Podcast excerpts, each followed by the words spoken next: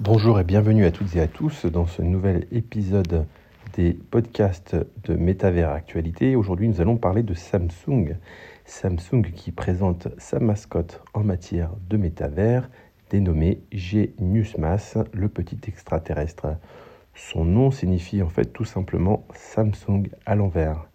Cette annonce souligne les ambitions de Samsung dans le métavers juste avant le Salon international d'électronique grand public, l'IFA 2022. Samsung envisage d'investir dans l'espace virtuel, mais aussi matériel, puisqu'il propose déjà des casques de réalité augmentée à l'instar de Meta avec ses produits Oculus. C'est tout pour aujourd'hui et à bientôt pour un prochain podcast de Métavers Actualité.